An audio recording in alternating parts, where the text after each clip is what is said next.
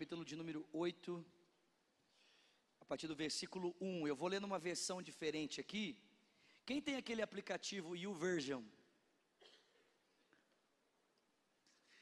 Quem não tem? tá, ok. Mas nesse aplicativo, se você quiser baixar depois, você pode procurar lá como Holy Bible ou YouVersion, YouVersion. Como é que fala, amor? Version. Obrigado. Você vai encontrar lá uma, uma versão da Bíblia bem interessante, pelo menos no Novo Testamento, chama versão de fácil leitura. Quantos gostariam de uma versão fácil de ler aqui? Olha, a NVI é muito fácil, é a Bíblia que eu uso aqui normalmente, a versão que eu uso aqui normalmente. A nova tradução na linguagem de hoje eu particularmente não gosto muito. Mas essa versão aqui também ela é bem interessante, ela é de fácil leitura e ela não foge tanto assim é, da, da perspectiva original do texto, tá? Então quem quiser depois pode é, baixar o aplicativo e o version você vai ter essa versão aqui, bem interessante, versão de fácil leitura. Agora, irmãos, queremos que vocês saibam da graça que o Senhor tem dado para as igrejas da região da Macedônia. Elas têm sido provadas por muitas aflições, mas, apesar de sua profunda pobreza, revelaram uma grande alegria que transbordou em rica generosidade. Eu sou testemunha de que eles, voluntariamente, deram o quanto podiam, e mesmo além do que podiam. Eles, por, ele, eles nos pediram e insistiram várias vezes que nós os deixássemos participar nesta ajuda para o povo de Deus. E fizeram mais do que nós esperávamos. Eles se entregaram primeiramente, eles se entregaram em primeiro lugar ao Senhor e depois a nós cumprindo de boa vontade a vontade de Deus. Amém? Glória a Deus. Nós temos entendido que tudo que vivemos na vida cristã é por causa da graça. Amém, meus irmãos? Quantos são agradecidos a Deus por sua graça e misericórdia aqui? Vou perguntar de novo. Quantos são gratos a Deus pela sua graça, pela sua misericórdia? Se você tem o Espírito Santo é por causa da graça. Se você é perdoado dos seus pecados, é por causa. Se nós podemos juntos desfrutar da vida de Cristo, é por causa. Do que, irmãos? Da graça. Se temos dons espirituais, é por causa da graça. Tudo é pela graça. E a nossa contribuição não é feita de maneira diferente, irmãos. Ela também deve ser fruto da graça de Deus da compreensão desse favor imerecido que Deus nos tem concedido. Amém, meus irmãos? Quantos têm mais do que merecem aqui? E é por isso que nós devemos expressar essa gratidão, esse amor que temos ao Senhor, através da nossa generosidade, através da nossa contribuição. Eu convido você nessa noite a devolver a Deus os seus dízimos, diga glória a Deus é a décima parte de tudo que você tem recebido. Você separa 10% e devolve ao Senhor como uma expressão da tua fidelidade. E isso deve ser praticado por todos aqueles que são membros aqui de Lagoinha. Quem aqui é membro de Lagoinha? Levante sua mão. Se você é membro aqui, então eu te convido nessa noite. Você frequenta esse culto a devolver aqui nessa noite a expressão da tua fidelidade a Deus. Mas se você nos visita ou você é membro de Lagoinha, você não apenas pode honrar a Deus com o seu dízimo, mas você pode honrá-lo também com a sua oferta. E a oferta ela é voluntária. Nós é que determinamos o quanto queremos dar para a honra e para a glória do nome do Senhor. Amém, irmãos? Amém, irmãos? Glória a Deus. Vamos orar então. Senhor, ajuda-nos nessa noite a obedecermos a tua palavra e a honrarmos o teu nome por meio da entrega dos nossos dízimos e das nossas ofertas. Recebe a nossa gratidão, nós oramos agradecidos em o nome de Jesus e quem crê diga. Glória a Deus. Então, enquanto os diáconos passam as salvas dos dízimos e das ofertas,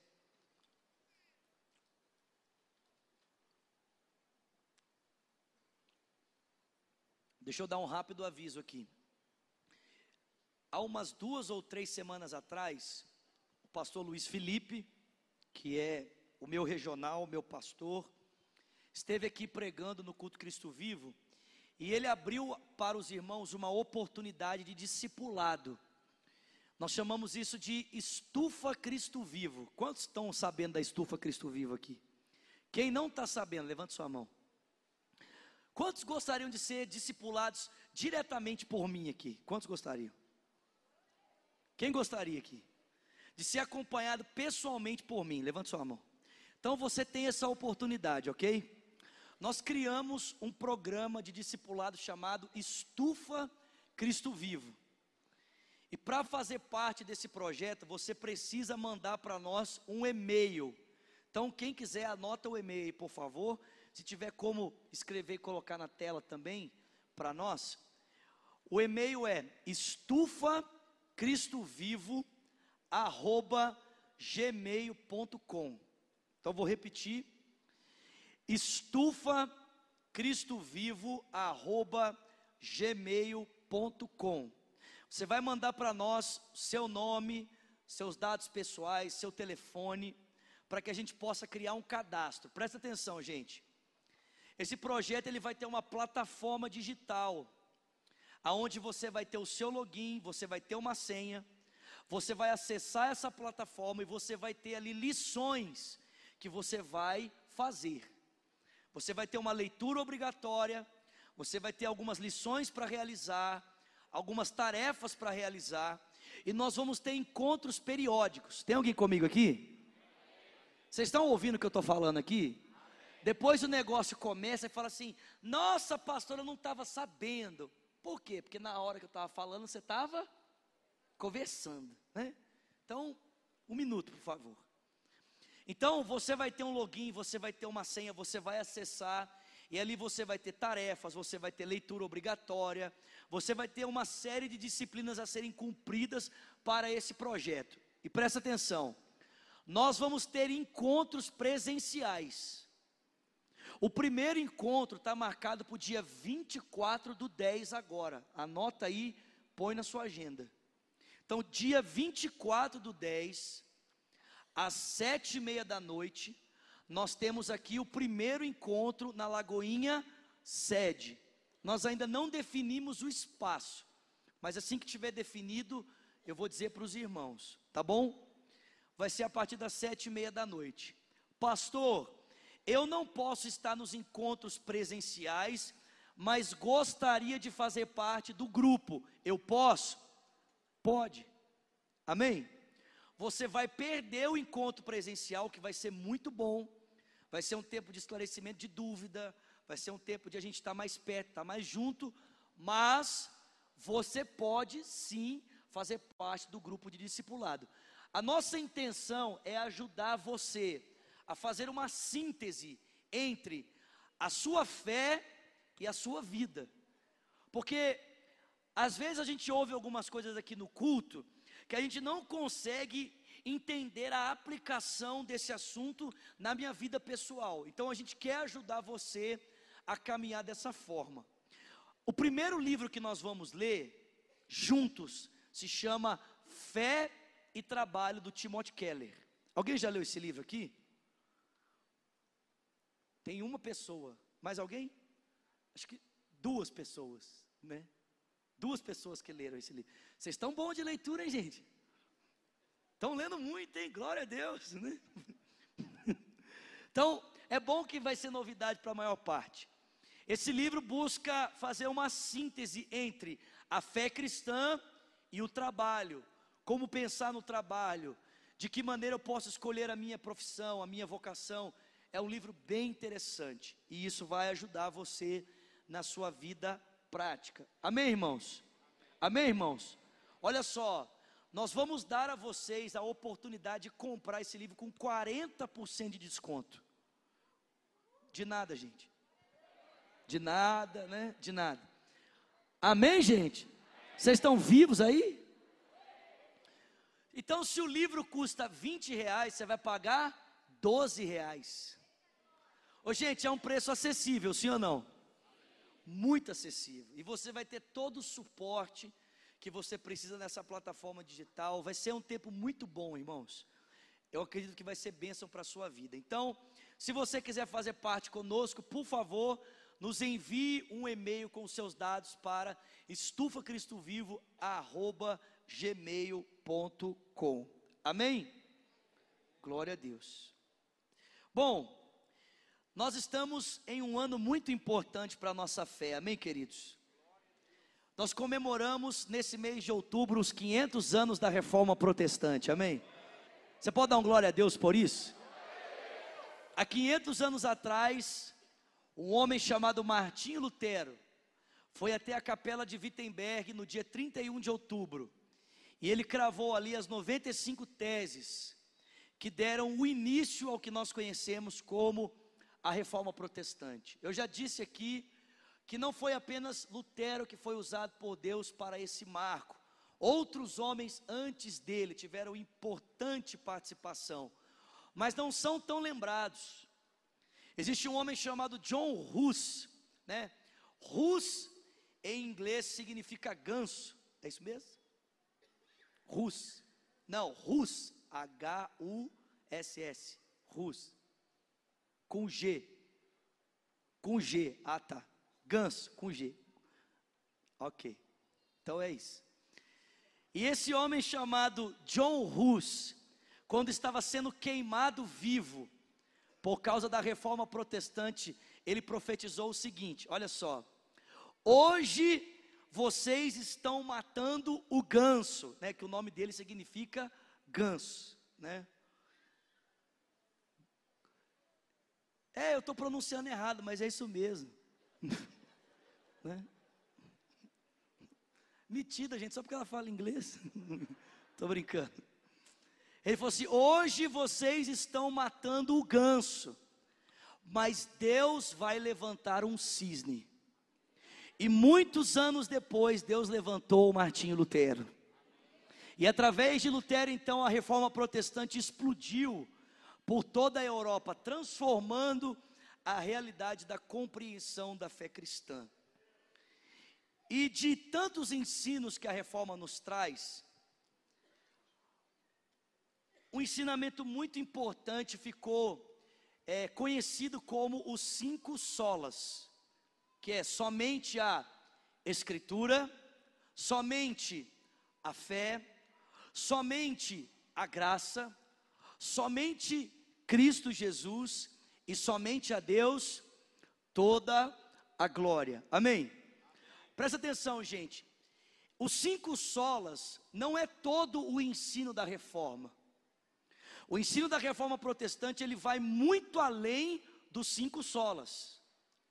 Esses cinco solas, eles foram cunhados depois, feitos depois pelos pós-reformadores.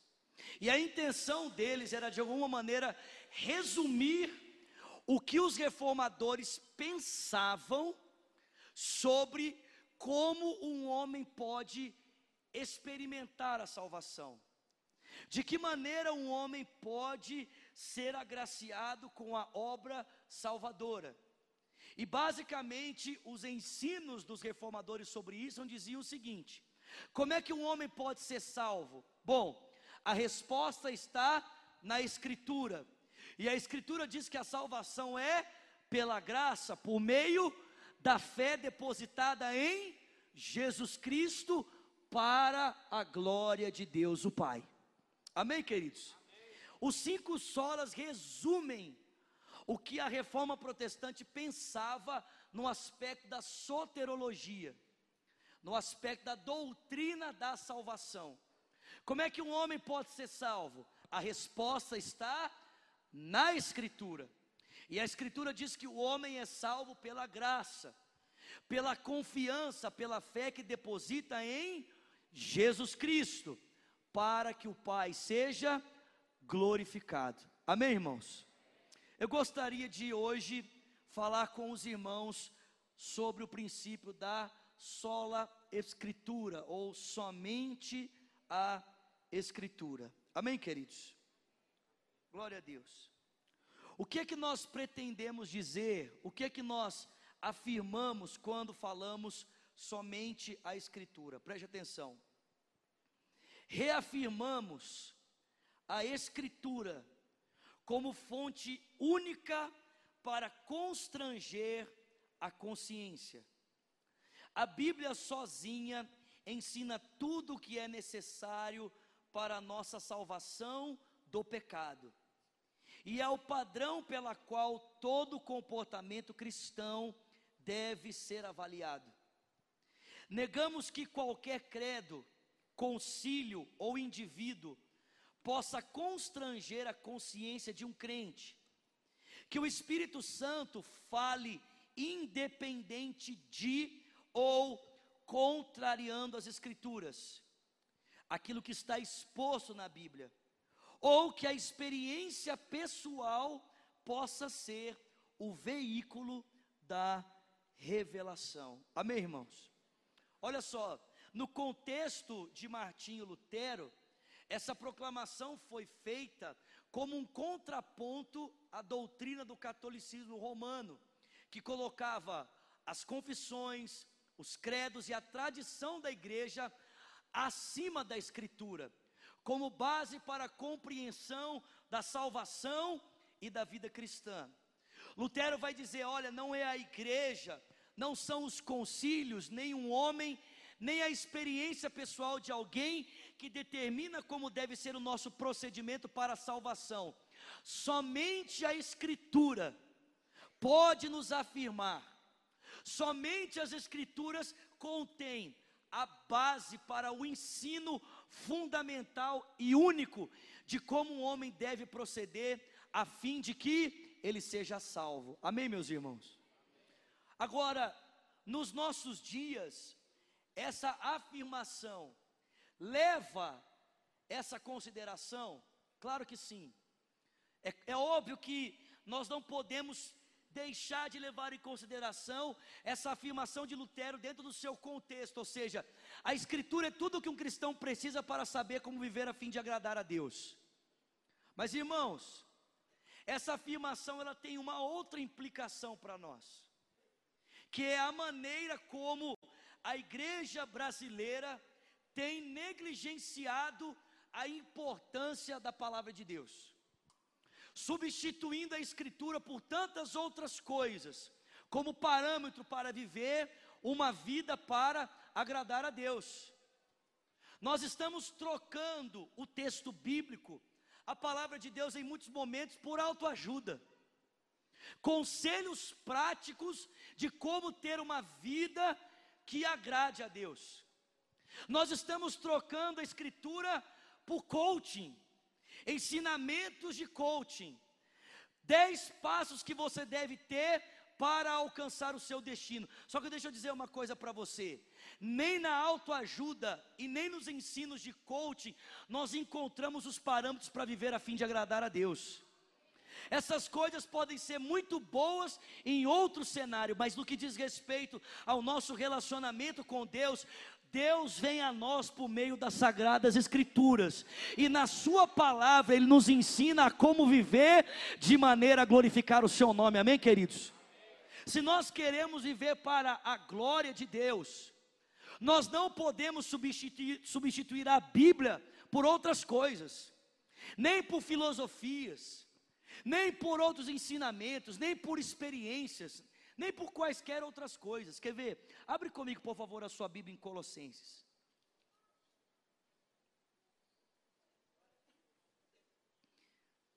Tem alguém vivo aqui? Diga glória a Deus.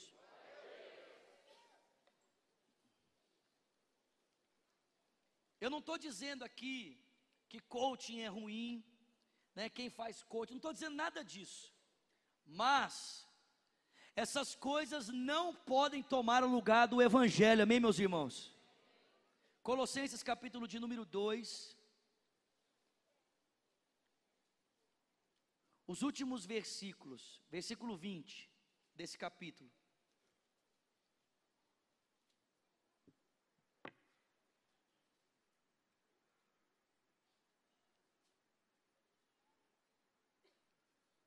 Olha o que Paulo diz já que vocês morreram com Cristo, quem morreu com Cristo aqui? Para os princípios elementares deste mundo, porque, como se ainda pertencessem a eles, vocês se submetem a regras. Não manuseie, não prove, não toque. Essas coisas estão destinadas a perecer pelo seu uso, porque se baseiam em mandamentos e ensinamentos humanos. Essas regras têm de fato aparência de sabedoria, com a sua pretensa religiosidade, falsa humildade, severidade com o corpo, mas não tem valor algum para refrear os impulsos da carne. Os colossenses estavam substituindo a confiança em Cristo, a centralidade da palavra de Deus, por tantas outras coisas, pensando que por meio dessas coisas eles poderiam ter a sua vida transformada. Coisas que são apenas aparência de religiosidade, coisas que têm aparência de piedade, mas na verdade negam a centralidade de Cristo, negam o poder de Deus. Nós não podemos, irmãos, negligenciarmos a palavra, substituirmos o texto bíblico, substituirmos a palavra de Deus por outras coisas. E a pergunta é: se a palavra de Deus é tão importante, porque ela é o meio pelo qual Deus vem a nós e se comunica conosco, por que, que nós trocamos a palavra de Deus por tantas outras coisas, pretendendo por meio dessas coisas viver uma vida para glorificar a Deus? Eu vou te dar aqui algumas razões. Primeira, Sabe por que, que os cristãos negligenciam a palavra de Deus ou trocam a palavra de Deus por tantas outras coisas? Primeiro, porque eles estão mais atrás de experiências espirituais do que propriamente de conhecer a Deus. Nós trocamos a Escritura em nome de experiências espirituais, de sensações, de sentimentos. Se o culto é bíblico, centrado na palavra, ela é exposta e vem ao nosso coração, renovando a nossa mente, nos ensinando como viver a vontade de Deus, mas a gente não sente nada, o culto não foi bom.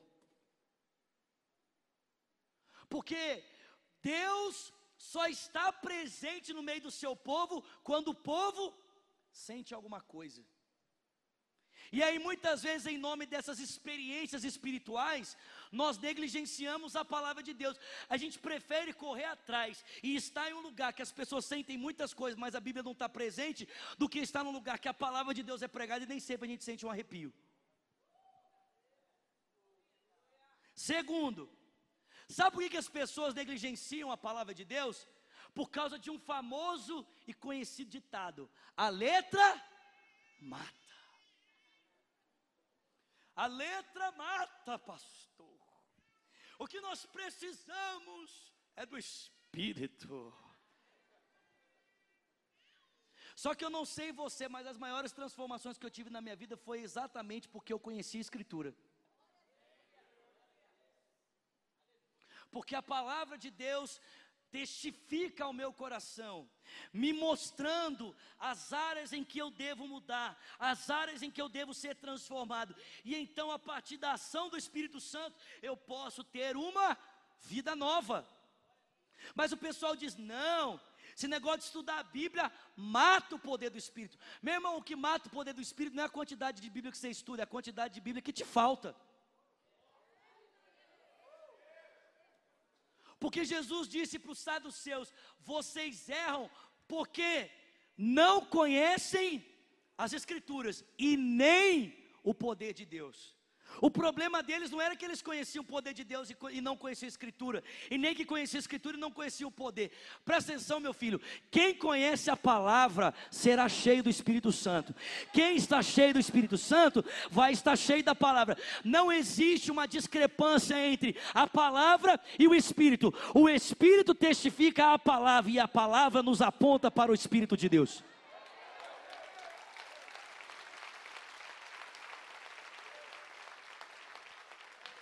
Terceira razão porque as pessoas negligenciam a Bíblia, porque não entendem a Bíblia. Como as pessoas não entendem a Bíblia, barra, né? Não querem estudar a Bíblia, então, né? Mas Eu, eu gosto de pensar o seguinte: se você precisa aprender um conteúdo na universidade para você ser aprovado numa matéria, o que, que você faz? O que, que você faz? Se você toma pau numa matéria, o que, que você faz? Se você falar colar, eu vou orar por você. Não é engraçado? Em assuntos que nem sempre vão ter relevância para a nossa vida toda, simplesmente por uma pontuação e aprovação, a gente dedica e estuda para que a gente possa ser aprovado.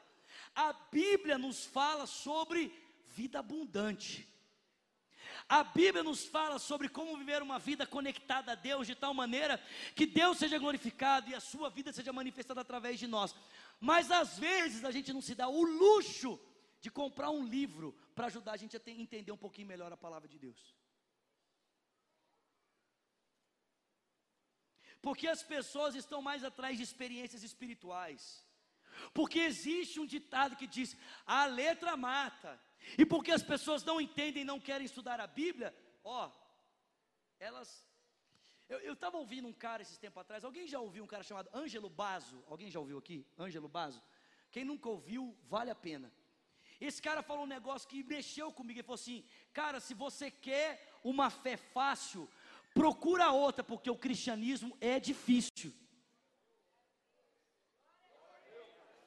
Amém? O cristianismo é uma fé que vai desafiar você intelectualmente. Amém, irmãos? Vai desafiar. Você vai ter que pregar, pegar a sua Bíblia e vai ter que entender o contexto cultural, você vai ter que entender né, as particularidades daquele tempo, para quem estava sendo escrito, quem estava escrevendo, qual era o contexto histórico, para você ter um pouquinho de noção daquilo que você está lendo. A fé cristã vai desafiar o seu intelecto. Quando você começar a estudar as principais doutrinas da fé cristã, sua mente vai ser desafiada. Quando você começar a ouvir falar que o seu Deus é três pessoas e um único Deus, um único Deus e três pessoas, sua cabeça. Começar a ouvir que Jesus é verdadeiro Deus, verdadeiro homem. Sua cabeça surta. Mas, meu irmão, é isso que o cristianismo faz comigo e com você, amém? Presta atenção: se o cristianismo fosse uma religião fácil, era uma religião que procede do homem, meu irmão. Deus não daria uma coisa que a gente dá conta de fazer sozinho. Deus não dá uma, uma coisa que a gente tem que depender dele para viver ela na plenitude. Amém? Abre aí comigo a sua Bíblia, por favor. 2 Timóteo capítulo 3. Vamos voltar para a palavra, igreja. Quantos amam a sua Bíblia aqui? Vamos voltar para a Escritura. Quantos amam a sua Bíblia aqui? Quem está terminando de ler pelo menos a Bíblia uma vez no ano? Olha aí, ó. Quantos amam a Bíblia? Eu. Quantos leem ela toda? Então, pastor, eu amo a Bíblia. 2 Timóteo, capítulo 3, versículo 16 e 17 diz: Gente, olha que texto maravilhoso. Tem alguém comigo aqui?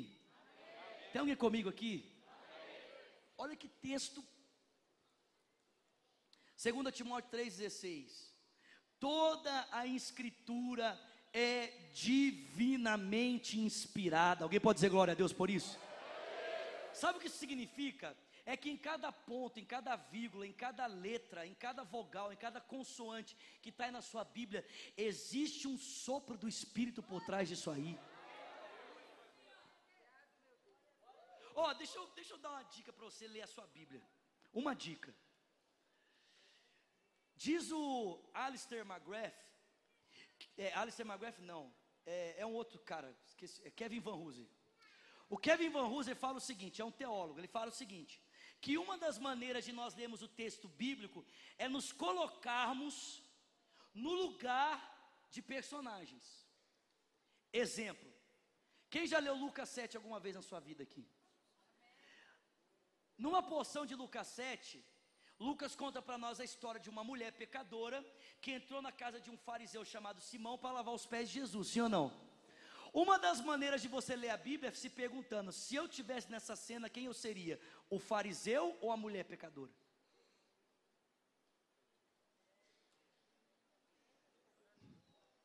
É uma boa maneira de ler a Bíblia, sim ou não? O Bonhoeffer também falava isso.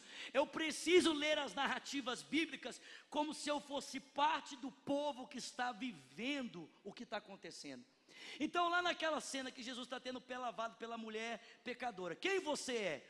O fariseu que aponta o dedo e julga, ou a mulher que está consciente do tanto que foi perdoada para lavar os pés de Jesus? Toda a escritura é inspirada por Deus. Meu irmão, não existe um texto da Bíblia que você leia que Deus não fale com você. Até na genealogia. Sim ou não? E ela é proveitosa para ensinar, corrigir, instruir, redarguir para a justiça, para que o homem de Deus seja, seja o quê? Quantos querem ser perfeitos aqui? Cadê a sua Bíblia? Levante sua Bíblia. O que você precisa saber para caminhar para a perfeição está aí na sua mão agora. Para que o homem seja perfeito e perfeitamente instruído para toda boa a obra. Amém? Abre em 2 de Pedro, capítulo 1, versículo 20, por favor.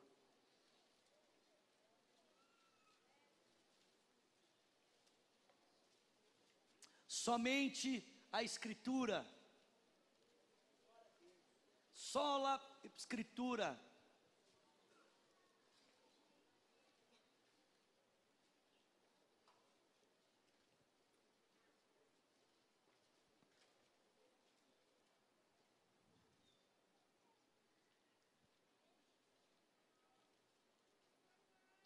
Segunda de Pedro, capítulo 1, verso 20 e 21 diz: Sabendo primeiramente isto, que nenhuma profecia da escritura é de particular interpretação. Porque a profecia nunca foi produzida por vontade de homem algum, mas os homens santos de Deus falaram inspirados pelo Espírito Santo. Amém? Quantos já fizeram essa oração aqui? Deus, fala comigo. Quem já fez essa oração aqui?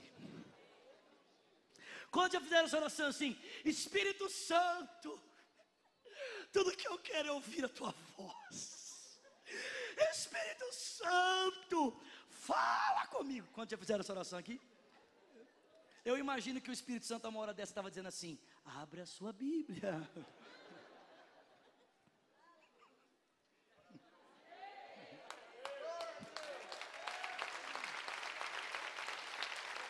Escuta aqui, gente, olha isso. Mas os homens santos de Deus falaram inspirados pelo Espírito Santo. Cara, as palavras que estão aí na sua mão não têm origem na vontade humana, mas na, na vontade do Espírito Santo, amém, querido? Será que o Espírito quer que você conheça a palavra dele, sim ou não? Escuta isso. As Escrituras são, por definição, a única palavra de Deus escrita, como também a única expressão verbal das verdades de Deus que estão publicamente acessível, visível e infalível no mundo. A Bíblia possui suprema autoridade em matéria de vida e de doutrina. E somente ela é o árbitro de todas as controvérsias doutrinais e teológicas. Diga glória a Deus. Glória a Deus. A Bíblia, meus irmãos, a palavra de Deus. Quando Lutero foi coagido pelo concílio católico a voltar atrás dos seus ensinamentos, olha que coisa de doido. Cara, isso aqui é muito forte. O Lutero estava ali coagido, né? O concílio católico pressionando ele para voltar atrás nos seus escritos, para voltar atrás no que ele tinha falado. Olha o que Lutero falou. Lutero falou assim: a minha consciência é cativa à palavra de Deus. A minha consciência está cativa às Escrituras. E se vocês me provarem pela palavra de Deus que naquilo que eu estou afirmando eu estou errado, eu volto atrás. Mas até que me seja feito o contrário, minha consciência permanece cativa à palavra de Deus. Cara, assim deve ser a nossa vida. Que a Escritura seja a nossa base de fé, regra e prática. Amém, meus irmãos? Glória a Deus. Quais são os benefícios de você e eu vivemos uma vida centrada na palavra? Quais são os benefícios de nós vivemos uma vida voltada para as Escrituras? Em primeiro lugar, a palavra de Deus, a Escritura traz consolo à nossa vida, amém? Abre aí, por favor, no Salmo 119, verso 50.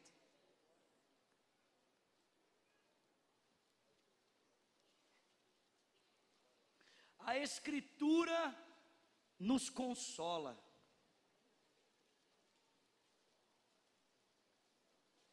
Salmo 119,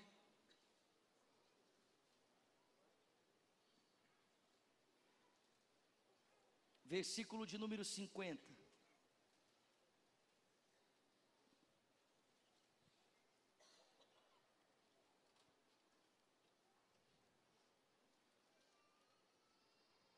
Só um momentinho, irmãos, que o bichinho está pensando aqui, amém? Vamos lá, meu filho. Aê! Salmo 119, verso 50 diz: Este é o meu consolo no meu sofrimento, a tua promessa que me dá a vida. Este é o meu consolo em meio à minha dor. Este é o meu consolo em meio ao sofrimento. Qual é o consolo, irmãos? A tua palavra as tuas promessas que me trazem vida. Amém, queridos? Salmo 119, versículo 114.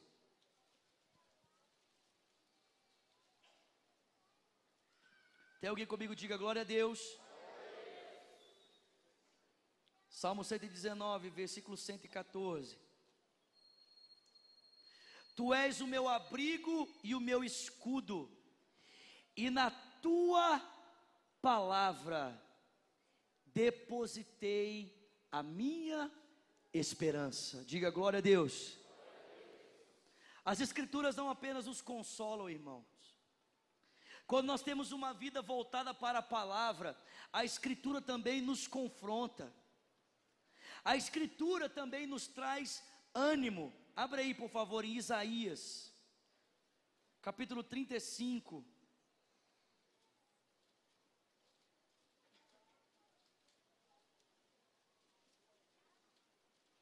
Versículo de número 1.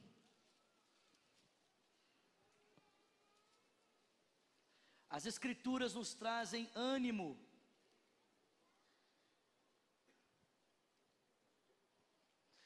O deserto e a terra ressequida se regozijarão. O ermo exultará e florescerá como a tulipa. Irromperá em flores, mostrará grande regozijo e cantará de alegria a glória do Líbano lhe será dada, como também o esplendor do Carmelo e do Saron. Eles verão a glória do Senhor e o esplendor do nosso Deus.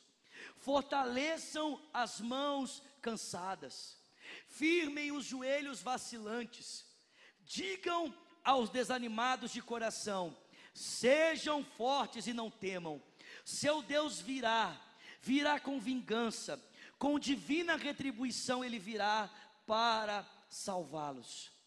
E os olhos dos cegos se abrirão, os ouvidos dos surdos se destaparão. O coxo saltará como servo, e a língua do mudo cantará de alegria, porque águas irromperão no deserto e riachos, águas irromperão no ermo e riachos no deserto. Alguém pode dizer glória a Deus? A Escritura te consola, a Escritura te confronta, a Escritura traz ânimo para a sua vida, amém, queridos? Glória a Deus. A Escritura nos dá a base para termos um culto voltado e centrado para a pessoa de Cristo. A Escritura nos testemunha da obra da salvação. Nós precisamos ter uma fé voltada para a palavra de Deus, porque essa palavra, meus irmãos, como disse o próprio Jesus, são vida para aqueles que acham. As minhas palavras são espírito e são vida, disse o Senhor Jesus. Vida o Senhor Jesus. Você tem dado a devida importância que a Escritura merece? Você tem dado a devida importância que a Escritura nos exige? Eu sempre gosto de falar isso, mas muitas pessoas deram a sua própria vida para que eu e você tivéssemos acesso a essa palavra hoje. No Brasil você tem Bíblia de tudo hoje, Bíblia sim, não falta Bíblia. É Bíblia com devocional, Bíblia de estudo, Bíblia de estudo das profecias, Bíblia de não sei o quê, Bíblia de labachúrias, né? Bíblia de decantos nébias. Mas não é impressionante? Parece que quanto mais variedade, diversidade nós temos do texto bíblico, mais o povo de Deus se torna negligente a ele. Eu recebi algum tempo atrás, das mãos do Mário Freitas, uma página da Bíblia que o pessoal da igreja perseguida na Coreia tem para sua leitura devocional diária. Os caras têm uma página e ela é desse tamanhozinho assim, ó. Não, eu não trouxe aqui. Ela é pequenininha. E aqueles caras amam tanto aquele pedaço da Bíblia que eles têm, que eles leem, decoram aquilo. E passam dias e dias lendo e meditando naquilo.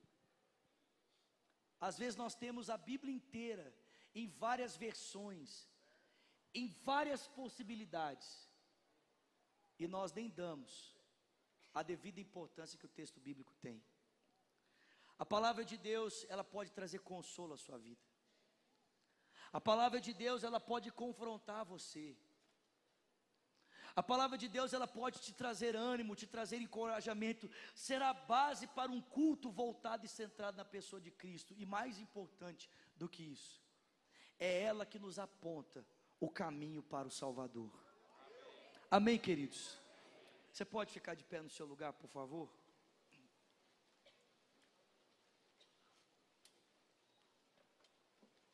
Ah, pastor, achei que o senhor ia pregar alguma coisa hoje que ia mudar a minha vida.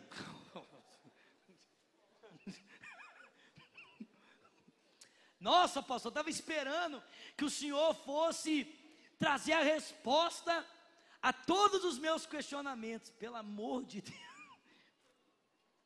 Meu irmão, todas as perguntas que você precisa de resposta estão nas páginas desse livro chamado Bíblia Sagrada. Amém, queridos? Feche seus olhos, por favor. Somente a Escritura.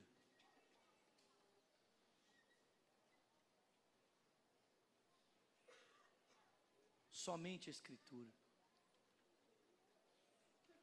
Pai, ajuda-nos a valorizar a tua palavra.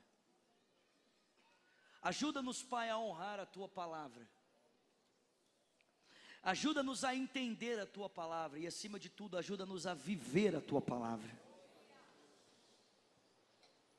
Senhor, que, como foi na história, nós também sejamos chamados de o povo da Bíblia, Deus que assim como acontecia com os nossos antepassados, que eram chamados de os Bíblia, porque viviam com a palavra, andavam com a palavra, viviam a palavra, assim também nós possamos ser chamados de o povo da palavra, Senhor. O povo do livro, o povo que retém a sã doutrina, o povo que guarda a tua palavra, Senhor. Ajuda-nos a fazer isso, Pai. Nós te pedimos em o nome de Jesus. Com seus olhos fechados, por favor, suas duas mãos sobre seu coração.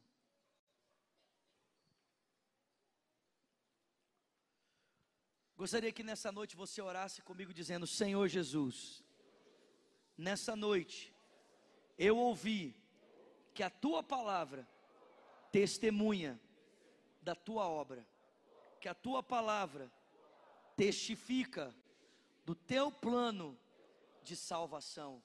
Diga, Jesus Cristo, eu reconheço que o Senhor se entregou naquela cruz para perdoar os meus pecados, para me dar uma nova vida. Diga aí nessa noite, eu entrego minha vida em tuas mãos. Eu reconheço, Jesus, que tu és o único Senhor e suficiente Salvador. Diga: ninguém morreu por mim naquela cruz, senão o Senhor. Diga: os meus pecados levaram o Senhor àquela cruz, para que eu, por meio do teu sacrifício, fosse perdoado.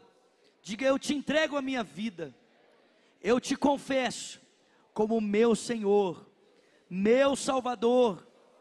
Ore também dizendo: E eu, Jesus, que um dia andei nos teus caminhos, diga, andei contigo, mas eu me desviei. Diga, eu abandonei o Senhor para andar nos meus caminhos. Diga, nessa noite, por causa da tua palavra, em arrependimento, eu volto a ti. Diga, tua palavra me confronta. E nessa noite, eu volto para o Senhor, na certeza de que o Senhor me recebe. Amém. Todos com seus olhos fechados e as mãos sobre o seu coração. Se você fez essa oração nessa noite pela primeira vez, dizendo: Jesus Cristo, eu te entrego a minha vida. Talvez você nunca tenha feito uma oração como essa, dizendo: Jesus, eu reconheço o Senhor como meu Senhor e suficiente Salvador. Talvez você tenha feito essa oração pela primeira vez, dizendo: Eu entrego a minha vida a Jesus. Ou você diz: Eu volto para Cristo nessa noite. Talvez você já é um cristão, mas não tem vivido como um cristão tem vivido longe dos caminhos do Senhor Jesus. E nessa noite você foi confrontado pela palavra de Deus a voltar para os caminhos do Senhor. Se nessa noite você ora dizendo, eu entrego a minha vida a Jesus Cristo, você diz, eu volto aos caminhos do Senhor. Eu gostaria de orar com você, de orar por você. Se você toma essa decisão dizendo, eu entrego a minha vida a Jesus, ou eu volto aos caminhos do Senhor, para que eu possa orar com você. Levante uma das suas mãos, eu quero conhecer você. Levante bem alto, por favor. Se você diz, eu entrego a minha vida a Jesus Cristo, pode levantar bem alto. Tem uma mão levantada aqui, tem outra mão levantada ali atrás. Levante bem alto. Você que diz, eu entrego a minha vida a Jesus Cristo reconhecendo Ele como Senhor e Salvador, ou voltando aos caminhos do Senhor. Tem mais uma mão levantada lá em cima. Se tiver alguma mão levantada que eu não tenha visto, pode, pode me ajudar, gente, por favor. Glória a Deus, glória a Deus. Glória a Deus por essas vidas que se entregam ao Senhor. Glória a Deus. Glória a Deus. Vou pedir que vocês que levantaram as mãos, sem constrangimento, vem cá pertinho de mim, por favor. Eu quero orar com você. Pode vir. Isso. Vamos aplaudir essas vidas que estão vindo. Pode vir com ele. Vem cá com ele. Isso. Pode vir. Vamos aplaudir ao Senhor mesmo, igreja.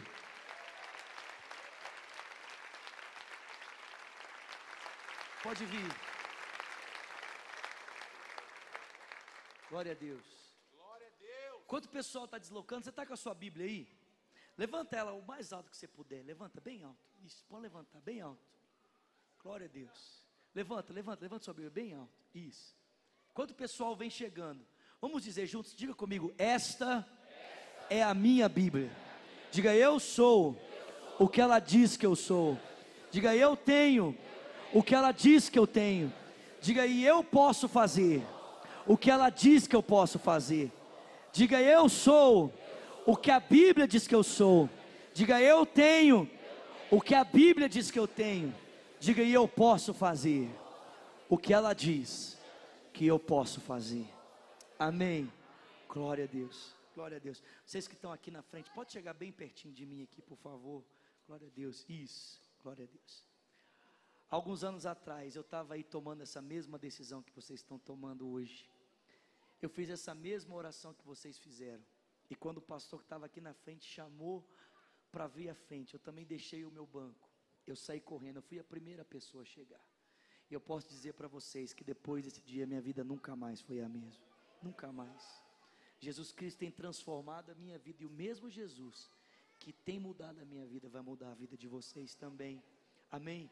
Nós cremos num Cristo que não está morto, num Cristo vivo. Amém? Glória a Deus.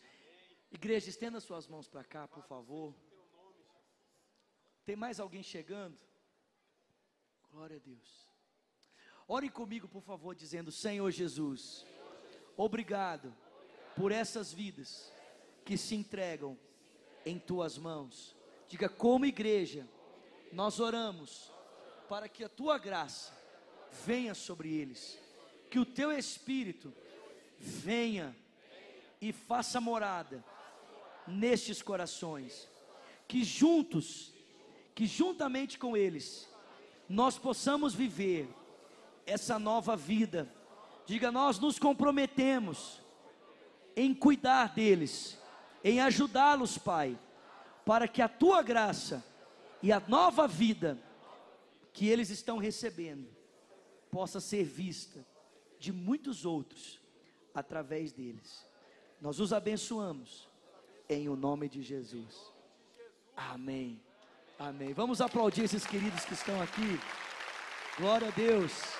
Glória a Deus. Glória a Deus. Olha só. A gente queria só mais dois minutinhos da atenção de vocês. Se vocês nos permitirem, nós queríamos anotar alguns dados pessoais para que a gente possa ajudar vocês nessa caminhada com Jesus. Vai ser bem rápido, bem rápido. E assim que terminar lá, vocês podem voltar, a gente vai estar por aqui ainda, não vai demorar, é bem rapidinho. Pode ser? Ok. Então esse pessoal de colete vai acompanhar vocês para uma sala aqui, à minha esquerda, à sua direita. E assim que terminar, vocês podem voltar. E enquanto eles saem, vamos aplaudi-los mais uma vez, igreja, por favor. Vamos aplaudir forte aí, gente. Você pode dizer glória a Deus. Aleluia. Gente, por favor, nosso encontro está bem pertinho. Dia 24, nós temos aí é, nove, nove dias. Hoje é dia 15, nove dias, né? Até dia 24. Então, são poucos dias.